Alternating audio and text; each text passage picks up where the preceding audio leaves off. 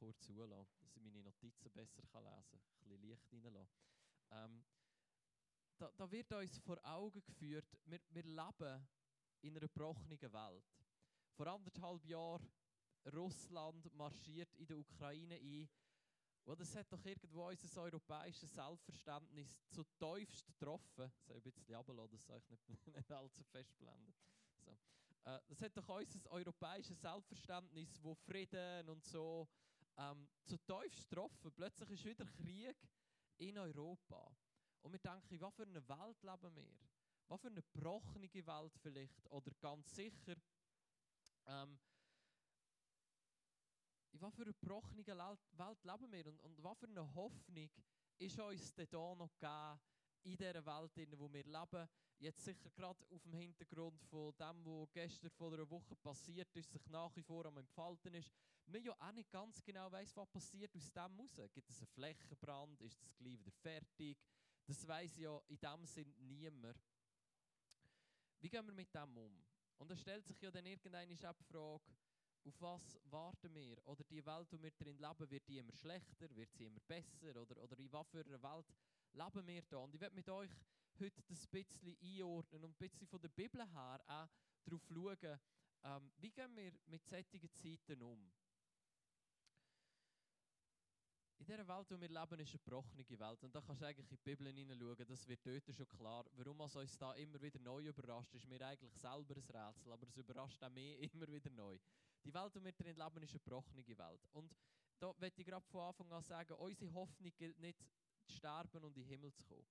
Das werden wir noch zusammen anschauen, das ist ein bisschen zu wenig Hoffnung.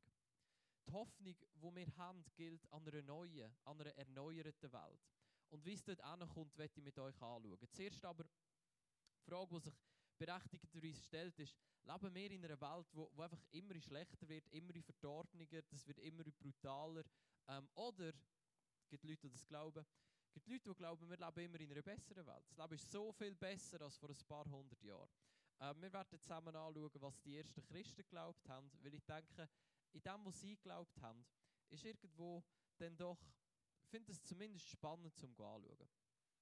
In dieser Corona-Krise ist so auf den Social Media Plattformen so ein Text kursiert. Habe ich noch spannend gefunden. Ähm, und dort ist, ich lese euch den nicht ganz vor, aber es geht so darum, ähm, all die, die das Gefühl haben, jetzt geht die Welt unter. Oder Corona, das ist das Ende dieser Welt. Ist offenbar nicht gewesen, wissen wir heute. Ist nicht das Ende der Welt gewesen. Aber der Text geht darum, stell dir mal vor, du wärst 1900 geboren. Und jetzt spielen wir das einfach mal durch. Wenn du 1900 geboren wärst, dann wärst du, als du 14 warst, ist der Erste Weltkrieg ausgebrochen. Das ist dann fertig, als du 18 warst, wärst du nicht 22 Millionen Menschenleben gekostet. Ich meine, das ist für uns vermutlich und vielleicht auch hoffentlich unvorstellbar. Dann Kurz darauf hat es ein Virus gegeben, der hat spanische Grippe geheissen. Der hat weltweit 50 Millionen getötet. Ähm, wenn du das überlebt hast, dann ist mit 29 ist die Weltwirtschaftskrise in New York. Eine heftige Wirtschaftskrise. Ähm, mit 39 war dann der Zweite Weltkrieg. Ähm, wenn du das überlebt hast, bist du mit 45 ähm, hast du da überlebt gehabt und während dieser Zeit sind allein 6 Millionen Juden gestorben. Der Holocaust. Ist dann weitergegangen mit dem Koreakrieg und dem Vietnamkrieg. Im 75 bist du, hast du auch noch erlebt. Also wie, ich, ich glaube, das hilft uns auch, um unsere aktuelle Lage einordnen. Da ist schon immer eine gebrochene Welt gewesen. Nur wir haben in dem Sinne das Glück und das Privileg gehabt, einfach in einer Zeit zu leben, wo wir vieles von dem nicht mitbekommen haben oder noch nicht mitbekommen haben. Und so, die Welt ist eigentlich schon immer eine gebrochene Welt gewesen. Und die ersten Christen haben nicht geglaubt, dass die Welt immer besser wird, Sie haben aber auch nicht geglaubt, dass sie immer schlechter wird. Sie haben auch nicht das Gefühl gehabt, sie sollten aus dieser Welt möglichst bald rausflüchten können, um irgendwann weg zu sein, sondern sie sind in dieser Welt gelebt, weil sie gedacht haben, die Schöpfung von Gott ist grundsätzlich eine gute Schöpfung. Das ist ganz, ganz am Anfang von der Bibel, 1. Mose 1. Dort sehen wir, in dieser Welt, in der wir leben, Gott hat das eine gute Welt geschaffen, es ist eine gute Schöpfung. Ähm, und wir, dann im Neuen Testament und auch schon im Alten Testament kommst du immer wieder in, Berührung damit, dass dann trotzdem halt in dieser guten Schöpfung, in dieser Schöpfung, die grundsätzlich gut ist, auch Schlechtes drin ist. Und der Paulus im Römerbrief sagt er auch grundsätzlich dort her, dass die Menschen ihren Gott nicht anbeten. Wir könnten sagen, dass sie ihren eigenen Gott sein wollen, dann aber doch nicht ähm, so, so lautere und reine Motiv haben, dass sie guter Gott wären, sondern in dem, dass Menschen Gott nicht anbeten und, und eigentlich ihren eigenen Gott sein kommt ganz, ganz viel zerstörerisch in die Welt hinein, weil die Menschen nicht so gut sind, wie sie manchmal das Gefühl haben, dass sie sind.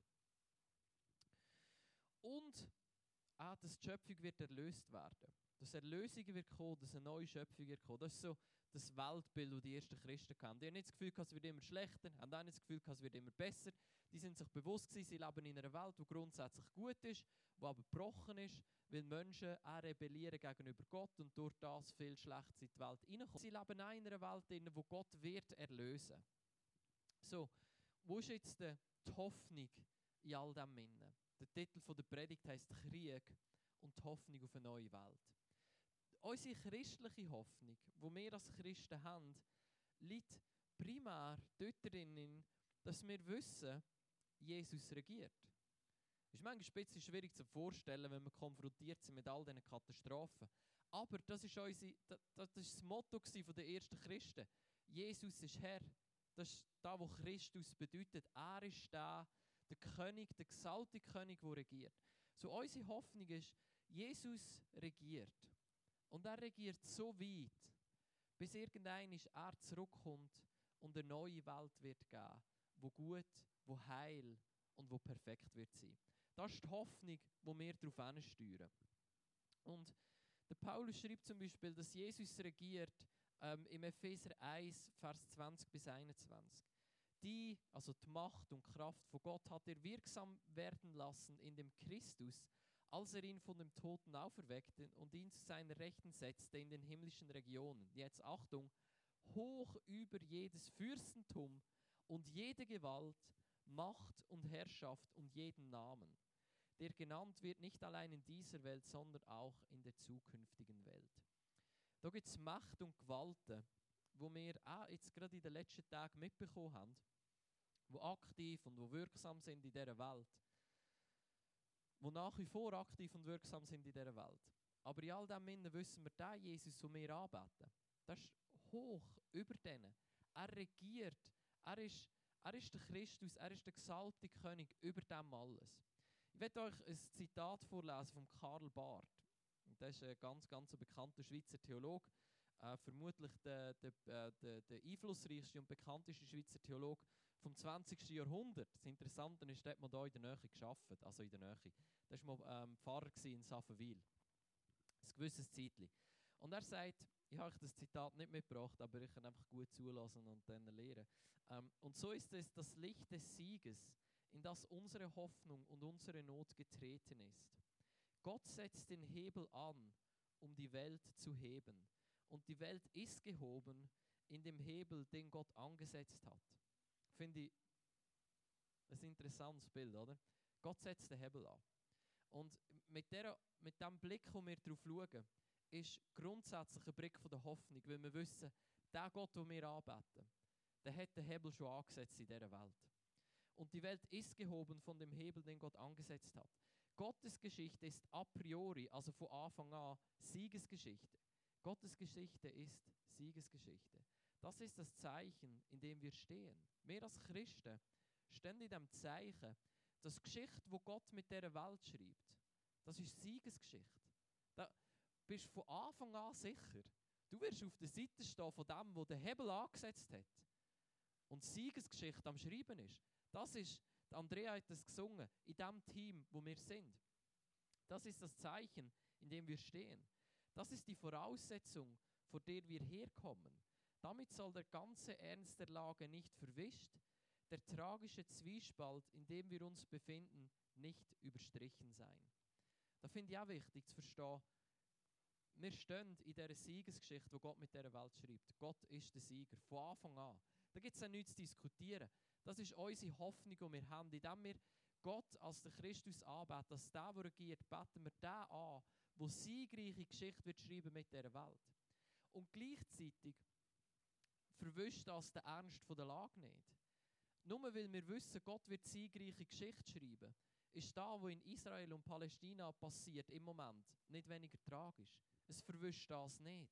Es ist nicht, nur weil wir wissen, dass irgendein alles gut wird sein, bedeutet das, dass uns jetzt alles gleich sein kann. Das ist da, wo der Karl Barth schreibt. Und ich finde das ein schönes Bild zu wissen. Wir stehen in dem Licht von der Hoffnung und vom Sieg. Gott hat den Hebel angesetzt an dieser Welt und er wird sie haben. Und es wird gut werden. Und unser Gott schreibt siegreiche Geschichte mit dieser Welt. Aber der Ernst der Lage wird nicht verwischt. Der tragische Zwiespalt, wo wir drinnen leben.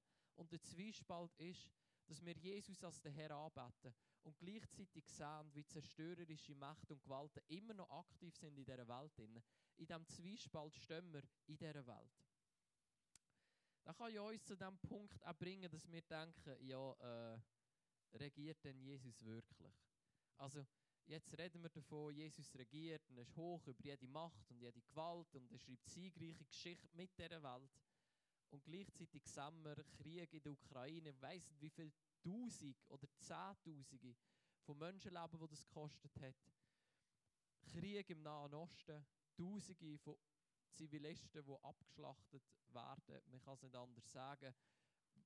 Wo ist denn da der Gott drinnen, der regiert? Und ich denke, da ist es wichtig, eine Differenzierung zu machen. Jesus regiert, aber er regiert noch im Widerstand. Es hat in, in, in dieser Zeit vor und nach Jesus immer wieder Leute, äh, Menschen gegeben, die als Messias auftreten sind. Ein paar verschiedene hat sich dann herausgestellt, ist nicht der Messias gewesen, außer bei Jesus, der ist wirklich gewesen. Aber dort ist immer darum gegangen, eben Jesus, von dem Moment, wo er auftreten ist als der Messias, ist er auftreten als der, der regiert. Wegen dem sind aber die dort der Feind von den Juden quasi, das Feindbild, nicht plötzlich weg gewesen. Also, das ist schon dort das Bild von Jesus regiert, aber noch mit Widerstand. Das ist das, was wir heute erleben. Jesus regiert, aber noch mit Widerstand. Und ich werde aus 1. Korinther 15, das ist wieder ähm, äh, ein Brief, den Paulus geschrieben hat an Korinther. Ähm, aus 1. Korinther 15 es, äh, die Verse vorlesen, 24, 25 und 28. Danach das Ende, wenn er das Reich Gottes dem Vater übergeben wird, wenn er jede Herrschaft, Gewalt und Macht besiegt hat. Also Paulus schreibt da in der Zukunft, das ist etwas, was jetzt noch nicht passiert ist. Jesus regiert, aber es ist noch nicht jede Herrschaft, noch nicht jede Gewalt und noch nicht jede Macht besiegt. Das ist da, wo wir am Erleben sind. Denn er muss herrschen, bis alle Feinde unter seine Füße gelegt hat. Wenn ihm aber alles unterworfen sein wird, dann wird auch der Sohn selbst in dem unterworfen, der ihm alles unterworfen hat, damit Gott alles in allen sei. Also was da der Paulus schreibt, das ganze Kapitel geht um die Auferstehung der Toten. Und er schreibt, schau, Jesus ist am Regieren, aber er ist noch dran, alle Macht und Gewalten zu besiegen. Irgendwann wird der Moment kommen, wo Gott alles in allem wird sein. Das wird ein wunderschöner Moment sein, weil dann ist jede zerstörerische, sündige, dämonische Macht besiegt. Das ist jetzt noch nicht der Fall. Das ist das, was Markus gesagt hat. Irgendwann wird Jesus zurückkommen. Dann gibt es auch nichts mehr zu diskutieren. Dann ist er zurück, dann regiert er, dann gibt es keine Tränen, kein Leid, kein Schmerz mehr. Dann wird es gut sein. Himmel auf Erde, Gott wird alles in allem sein. Aber der Paulus schreibt da, das ist jetzt noch nicht der Fall. Und ich glaube, das ist wichtig, dass wir da realisieren, weil es, es macht uns naiv, wenn wir denken, Jesus regiert, jetzt passiert nichts mehr Schlechtes. Wir leben in einer Welt, wo Jesus regiert und gleichzeitig Widerstand noch da ist. Und ich glaube, das hat etwas damit auch zu tun mit dem, was Jesus gesagt hat. Wer mir nachfolgt, der sollte sein Kreuz auf sich nehmen. Jesus nachzufolgen bedeutet nicht, jetzt hast du einen Herr, der allmächtig ist und der räumt alle Probleme aus dem Weg und jetzt passiert nichts mehr Schlechtes in dieser Welt. Du, du wirst enttäuscht werden. Aber ich finde es auch etwas Schönes, weil es bedeutet, wir können dem Jesus nachfolgen. Im Glauben daran, dass er der Herr dieser Welt ist. Im Glauben daran, dass er diese Welt wird haben und siegreiche Geschichte wird schreiben. Auch wenn wir sie jetzt noch nicht sehen. Das ist der Glaube. Eine Zuversicht auf das, was wir jetzt noch nicht sehen. Und gleichzeitig vertrauen wir Jesus, unserem Herr, in dem Innen. Dass auch wenn wir nicht checken, warum all das Schlimme in dieser Welt innen passiert, wir trotzdem hoffen und glauben, dass er es gut wird machen, dass er wird regieren und eine neue Welt wird schaffen, wo es gut wird sein. wenn wir daran glauben, dass Jesus regiert, dann nicht, dass etwas Gutes aus mit sich zieht.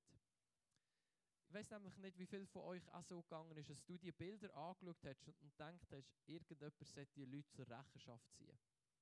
Irgendjemand sollte Putin zur Rechenschaft ziehen. Irgendjemand sollte Hamas zur Rechenschaft ziehen. Und dann im gleichen Moment eigentlich der Nüchterung zum Wissen, das wird vermutlich nie passieren. Die Leute werden vermutlich nie zur Rechenschaft gezogen werden. Und das ist doch ein Unrecht, eine Ungerechtigkeit, wo im wahrsten Sinn vom Wort zum Himmel schreit.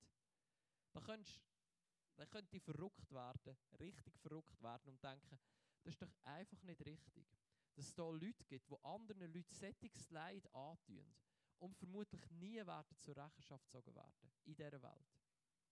Punkt ist aber, wenn wir darauf vertrauen und daran glauben, dass Jesus der Herr ist, dann glauben wir, dass er der Herr von dieser Welt ist, wo Leute wird zur Rechenschaft ziehen. Dass niemand daran wird vorbeikommen, mal vor dem Richterstuhl vor Gott zu treten und er zur Rechenschaft wird gezogen werden. Und das ist doch eine Hoffnung auf Gerechtigkeit, wo wir passieren, wo unsere menschlichen Fähigkeiten bei weitem übersteigt. Jesus ist der Richter und er wird den Putin, er wird Hamas zur Rechenschaft ziehen, wird etwas machen, was wir Menschen wahrscheinlich nicht werden können machen. Du kannst vor das oberste Gericht und UN und all die, die sind menschlich begrenzt. Aber an den Herr und an den Gott, wo wir glauben, Jesus Christus, der ist nicht begrenzt. Und dort wird jeder vor seinem Richterstuhl durch müssen. Und das ist etwas, was mir Hoffnung gibt. Das ist etwas, was mir Frieden gibt, zu wissen, da gibt es kein Unrecht. In all diesen Kriegen, wo viel Unrecht passiert ist, unschuldige Menschen, da gibt es kein Unrecht, wo nicht irgendwann gerichtet werden Und ich glaube, das ist eine Hoffnung, wo echt auch gut ist. Die Hoffnung auf eine neue, perfekte Welt in der Offenbarung lesen wir, Offenbarung 21, 3 bis 4, wird uns das Bild gemalt, wie das wird aussehen, wenn die neue Welt ähm, wird, wird kommen. Und ich hörte eine laute Stimme aus dem Himmel sagen, siehe das Zelt Gottes bei den Menschen. Was bedeutet das? In dieser neuen Welt wird Gott mit uns Menschen auf dieser Welt leben. Und er wird bei ihnen wohnen und sie werden seine Völker sein und Gott selbst wird bei ihnen sein, ihr Gott. Und Gott wird abwischen alle Tränen von ihren Augen und der Tod wird nicht mehr sein. Weder Leid noch Geschrei noch Schmerz wird mehr sein, denn das Erste ist vergangen. Jetzt, wenn wir schauen auf das Bild von dieser neuen Welt, wo uns gemalt ist, das Himmel auf Erde, wird alles gut sein. Gott wird abwischen alle Tränen von ihren Augen alles Unrecht, das passiert. Ich weiß nicht, ob ihr die Bilder gesehen habt von Müttern und Vätern und Familienangehörigen, von Leuten, die umgebracht worden sind, gestern vor einer Woche. Das ist doch ein Leid, wo, wo wir uns halt nicht mal wirklich vorstellen können, wie, wie, wie groß und wie intensiv das Leid ist. Aber Gott ist der Gott, der sagt, schau, es wird gut werden. Und ich werde sie trösten. Ich werde all das Leid, all die Tränen abwischen von ihren Augen. Es wird kein Leid mehr geben, kein Geschrei, weder Schmerz noch irgendetwas anderes. Das Erste ist vergangen und es wird richtig gut sein. So gerade in dieser, in dieser Zeit, wo uns vor Augen gemalt wird durch Krieg, wie gebrochen die Welt ist und wir drin leben, ist so unsere christliche Hoffnung zu wissen, Jesus regiert. Und der wird, der wird das Ding gut machen. Da wird eine Welt kommen, wo, wo heil und wo gut und wo vollkommen wird sein. Und das bedeutet dann nicht, dass wir möglichst schnell aus dieser Welt rausflüchten, sondern wir sind immer noch in der Verantwortung, weil wir glauben, unser Herr regiert und wir schaffen auf das Ziel hin. Aber wir wissen, wir werden die Welt aus menschlichen Möglichkeiten nicht gut hinbringen. Aber Gott wird kommen und er wird es gut machen. Und das Schöne an Paulus finde ich, der, der Apostel ist einfach, der ist einfach realistisch genug gewesen, zum einschätzen, wie ein Leben in dieser Welt aussieht. Und er schreibt in Römer 8 von vielen Leuten als das Kapitel im Neuen Testament. Römer 8. Unbedingt lesen.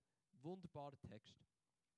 Dort schreibt er, die Schöpfung ist nämlich der Vergänglichkeit unterworfen, auf Hoffnung hin, dass auch die Schöpfung selbst befreit werden soll von der Knechtschaft der Sterblichkeit zur Freiheit der Herrlichkeit Kinder Gottes. Also er sagt, look, die Welt, die ist der Sterblichkeit unterworfen. Und auch die lebt auf Hoffnung hin, dass es irgendwann herrlich und gut wird werden.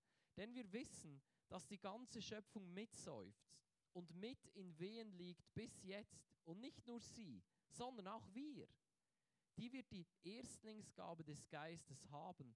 Auch wir erwarten seufzend die Sohnesstellung, die Erlösung unseres Leibes. Was sagt der Paulus? Wir haben, ja, wir haben den Heiligen Geist als erste Gabe und das ist gut. Und im Heiligen Geist erleben wir schon einen Teil von dieser neuen Welt. Da erleben wir, wenn wir also heute Morgen, wenn wir zusammen hier Jesus angebetet haben, habe ich wie gemerkt, hey, da, da, da erlebst du doch schon einen Teil von etwas von dieser neuen guten Welt, von dieser Gegenwart von Gott. Und gleich ist, ist unser Leben, dass wir immer wieder an den Punkt kommen, wo wir mitseufzen, wie in Wehen liegen und denken, wow, das ist noch nicht gut. Und vielleicht so fest noch nicht gut, dass du auch gar nicht wirklich kannst beten, sondern du nur kannst seufzen. Und da sagt der Paulus, Gott tut mit uns mitseufzen und uns vertreten in der Fürbitte, in diesem Kapitel. Was bedeutet, wenn das Leben so tragisch wird, dass du nicht mehr genau weißt, wie beten, betet er für dich und er seufzt mit dir mit. Die ganze Schöpfung, plus du und ich, wir sind irgendwo in diesem Seufzen, ah, wo wir manchmal uns die Worte fehlen. Wenn ich die Bilder sehe von Israel, dann fehlen dir doch die Worte. Dann denkst du, das, das, das darf nicht passieren. Das ist nicht gut. Und das ist so tragisch, dass du dann auch denkst, ah, ich weiß gar nicht, was beten. Und in diesem Minden befinden wir uns. Und wir erwarten die Erlösung und die Erlösung wird kommen. Es wird gut werden. Und die erste, sag mal, die erste Stufe ist uns schon gegeben. Der Heilige Geist, der in uns ist, der uns immer wieder mit dem Frieden mit der Hoffnung und der Realität von der neuen Welt konfrontiert. Und wir da sind, zusammen Jesus anbeten und merken, hey, da, da erleben wir etwas von der neuen Welt, wo alles gut ist. Oder wenn wir beten, du Schmerzen hast und du geheilt wirst, dann bricht ein Teil von dieser neuen Welt in dein jetzige Leben hin und du merkst, hey, das, das, da fängt etwas an, wo wirklich gut ist. Die Bibel sagt, denn die Erde wird erfüllt werden von der Erkenntnis der Herrlichkeit des Herrn, gleich wie die Wasser den Meeresgrund bedeckt. Die Herrlichkeit vom Herr wird die ganze Welt einnehmen. Das ist am Einbrechen, aber es ist noch nicht vollkommen da. Das ist da, wir am Erleben sind, gerade, in der, gerade auch im jetzigen Moment. Jetzt, die es vorhin schon angetönt, oder? Es könnte uns ja einfach zu dem Gedanken bringen, dass wir sagen, ja, dann wäre es eigentlich am besten, wir würden uns möglichst zurückziehen aus dieser bösen Welt. Weil da passiert so viel Schlimmes. Lasst uns zurückziehen, lasst uns ins Kloster gehen oder lasst uns eine geschlossene Gesellschaft werden, wo wir uns so fest wie es irgendwie geht abkapseln von dieser Welt wir unsere fromme Party haben, uns geht es gut und da außen nehmen die sich am Grind und so what, das interessiert euch doch alles nicht.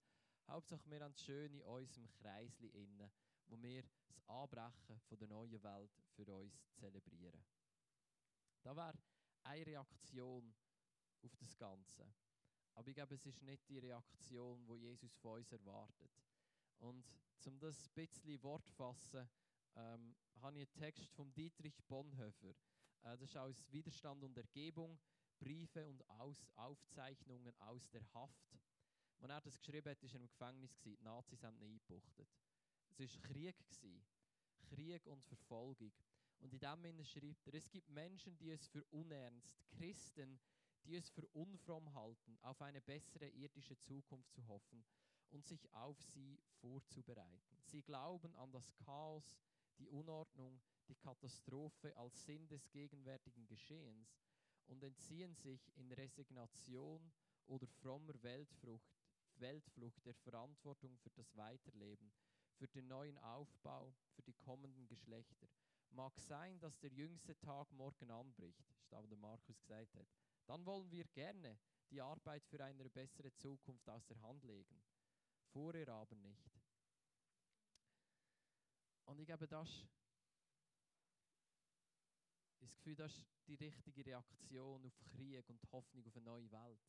Dass wir nicht resigniert denken, komm, das hat doch alles gar keinen Sinn. Das ist so schlimm in dieser Welt. Ich freue mich darauf, möglichst schnell zu Jesus zu gehen. Eine fromme Weltflucht. sich aus dieser Welt zurückziehen und zu denken, da geht uns alles nicht mehr an. So schlimm, so tragisch, whatever. Wir schließen ab mit dieser Welt. Ich glaube nicht, dass das da ist, wo Gott von uns will. Weil in dem gleichen Kapitel aus 1. Korinther 15, wo er sagt, ja, Jesus wird alle Feinde besiegen und Gott wird alles in allem sein. Der letzte Vers von diesem Kapitel finde ich herrlich. Dort schreibt der Paulus, Gott aber sei Dank, der uns den Sieg gibt durch unseren Herrn Jesus Christus. Darum, meine geliebten Brüder, seid fest, unerschütterlich, nehmt immer zu in dem Werk des Herrn, weil ihr wisst, dass eure Arbeit nicht vergeblich ist im Herrn. Jetzt musst du mal, jetzt musst den Gedanken gönnen. Die Arbeit, die du auf dieser Welt machst, für Jesus und in Jesus Christus, der wird in dieser neuen Welt, wo Gott wird schaffen, nicht vergeben sein. Ich weiß nicht ganz genau, wie Gott da wird machen, aber da, was du auf dieser Welt machst, da, wo du in Christus an versöhnendem, friedenstiftender Arbeit machst, wird Gott irgendwie aufgreifen und wertvoll machen in der neuen Welt. Stell dir mal da vor, was wir hier machen, prägt und durchdrungen vom Heiligen Geist in dieser Welt, hat für Gott einen Wert und wird nicht vergeben sein in dieser neuen Welt. Das bedeutet für uns, wie der Bonhoeffer sagt, es ist nicht Zeit, um die Arbeit aus der Hand zu legen. Es ist nicht Zeit, um resigniert zu sagen, oh, whatever, das ist so schlimm und das Chaos und das wird immer schlimmer. Lasst uns zurückziehen, lasst uns den Frieden haben unter uns und nichts mehr machen. Gott wird es in irgendeiner schon richten. Sondern Paulus sagt, weil ihr wisst, dass eure Arbeit nicht vergeblich ist im Herrn. Und in diesen Zeiten von Krieg denkt man manchmal schon, was bringt das Ganze? Kaum du irgendwo das Gefühl, ist ein Konflikt am Abflachen, kommt am anderen Ort ein neuer nur. Ja, das ist tragisch und, und das, das ist schwierig zum Handeln, absolut. Und gleichzeitig ist unsere Hoffnung da drinnen, Jesus regiert. Zwar noch mit Widerstand, aber er regiert. Und die Hoffnung auf eine neue Welt, eine neue Welt wird kommen, die richtig gut wird sein. Und da, was wir in dieser Welt machen, an Arbeit für den Herrn, wird in der neuen Welt nicht vergeben sein. Ich weiß nicht ganz genau, wie er da wird machen, aber der Paulus sagt mir, die Bibel sagt mir, es wird nicht vergeben sein. So, lasst uns an, wenn es entmutigend ist, Arbeit nicht aus der Hand legen. Nicht resignieren und sagen, ja, es ist halt einfach schlimm, ich weiß auch nicht. Wir ziehen uns zurück in die Kille, kapseln uns ab und machen nichts mehr. Nein, gerade in diesen Momenten ist es dran, zu sagen, jetzt nehmen wir die Arbeit erst richtig in die Hand. Ich weiß nicht, ob es etwas bringen würde, aber ich weiß, für Gott wird es einen Wert haben. Was wir hier machen in dieser Welt ist nicht umsonst. Auch wenn die Welt rundum dann manchmal crazy geht und wir auch nicht genau wissen, was wird alles noch kommen. Aber etwas wissen wir, der Paulus sagt, die Arbeit, die wir machen in dieser Welt, wird nicht vergeblich sein. Es wird einen Wert haben. Und es wird gut werden. Und die Leute, werden, jeder wird zur Rechenschaft gezogen werden. Das ist eine Hoffnung und eine Zuversicht, wo uns Hand und Füße gibt zum Anpacken in dieser Welt. Zu wissen, wir Christen sind nicht die, die fromme Weltflucht betreiben und uns zurückziehen aus der Welt und das ganze Ding selber verbrennen, ist uns alles gleich. Gott macht irgendeine neue Erde. Ja, Gott wird eine neue Erde machen und da wird richtig gut sein. Aber bis dann legen wir die Arbeit nicht aus der Hand, weil wir wissen, wir haben hier noch einen Auftrag. Und die Arbeit, die wir hier machen, die wird nicht vergeben sein. Auch wenn vielleicht Menschen kommen und das wieder zerstören und whatever, die Arbeit wird nicht vergeben sein. Und ja, die Welt ist am Seufzen und wir seufzen mit und wir wissen manchmal gar nicht genau, wie beten. Und dann erleben wir, wie Gott durch uns durchbetet, mit uns mitseufzt, mit uns mittrauert, mit uns mit Empathie hat für die Opfer. Und in all dem Innen bringt es uns aber nicht dazu zu resignieren und die Arbeit wegzulegen, sondern es bringt uns dazu zu wissen, das ist unser Moment. Voller Hoffnung da zu sein, in dieser Welt, für diese Welt, mitschaffen an diesem Projekt von Gott, wo siegreiche Geschichte schreibt und den Hebel angesetzt hat an dieser Welt und sie wird haben und es wird gut werden. So, ich würde es gerne so machen, dass wir zusammen eine Zeit haben, wo wir beten. Und ich weiß nicht genau, wo du stehst. Vielleicht hätte ich das ganze Krieg, Nahe Osten so mitgenommen, dass du merkst, ich weiß gar nicht, was ich soll beten. Das ist okay. Dann bist vor Gott, seufzt vor ihm, seufzt mit ihm und erlebt, wie Gott durch dich durch Fürbitte tut für die Welt. Wenn es dir das ganze Sorgen bereitet, und das kann einem Sorgen bereiten, wenn man sieht, was am Abgehen ist, dann möchte ich dir Mut machen, deine Sorgen in die Hand von dem zu legen, der regiert. Deine Sorgen in die Hand von dem zu legen, wo dran ist, die Welt am Heben und sie wird haben und siegreiche Geschichte wird schreiben. Sagen, Jesus, ich stehe da vor dir, ich mache mir Sorgen. Da und da sind meine Sorgen. Kann ich meine Sorgen in deine Hand legen, weil ich weiß, du wirst alles gut machen. Oder wenn du merkst, du, brauch, du bist in Not, du brauchst ein Wunder, du brauchst Heilung an deinem Körper oder innerlich, dann bete zusammen im Vertrauen darauf, dass die neue Welt reinbricht heute Morgen und Heilung und ein Wunder und Vergebung und was auch immer möglich ist, weil der Geist Gottes heute Morgen da ist. So, Michi, du kannst ähm, ein bisschen Hintergrundmusik machen. Ich werde einfach noch beten zum Abschluss und nachher eine, eine Zeit haben, ein paar Minuten, wo du so kannst beten, gemäss dem, wo du im Moment dran bist in deinem Herz. Da, wo dich beschäftigt, da, wo, da, wo du dran bist. So, Jesus, wir stehen da vor dir und wir seufzen irgendwo, wenn wir sehen, wie die Welt, die du liebst, und ein Teil dieser Welt einfach in Krieg ist. Unschuldige Leute sterben. Das ist schwierig. Und wir stehen da vor dir und wir wissen, du regierst. Du wirst es gut machen. Und trotzdem ist es schwierig. Trotzdem seufzen wir und haben vielleicht unsere Sorgen. Und wir wollen die dir zurückgeben. Wir wollen mit dir mittrauern, mit dir mitseufzen, aber auch mit dir mithoffen auf eine neue Welt. Und so, Jesus, wir danken dir, dass du in diesem Innen mit uns bist, mit uns traurigst, mit uns seufzest und mit uns hoffst und mit uns glaubst.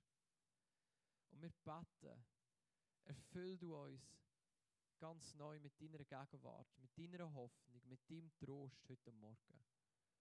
Dass dort, wo wir uns an dich wenden, ob wir jetzt an dem Punkt, wo wir stehen, beten wir, Jesus, begegne du uns heute Morgen ganz neu. Hol du uns dort ab, wo wir stehen. Und schenk du uns ganz neu die Hoffnung auf eine neue Welt. Schenk du uns neue Kraft, zum die Arbeit nicht aus den Händen zu legen, sondern erst recht zu wissen, wir schaffen auf eine neue Welt hin und es wird nicht vergeben sein.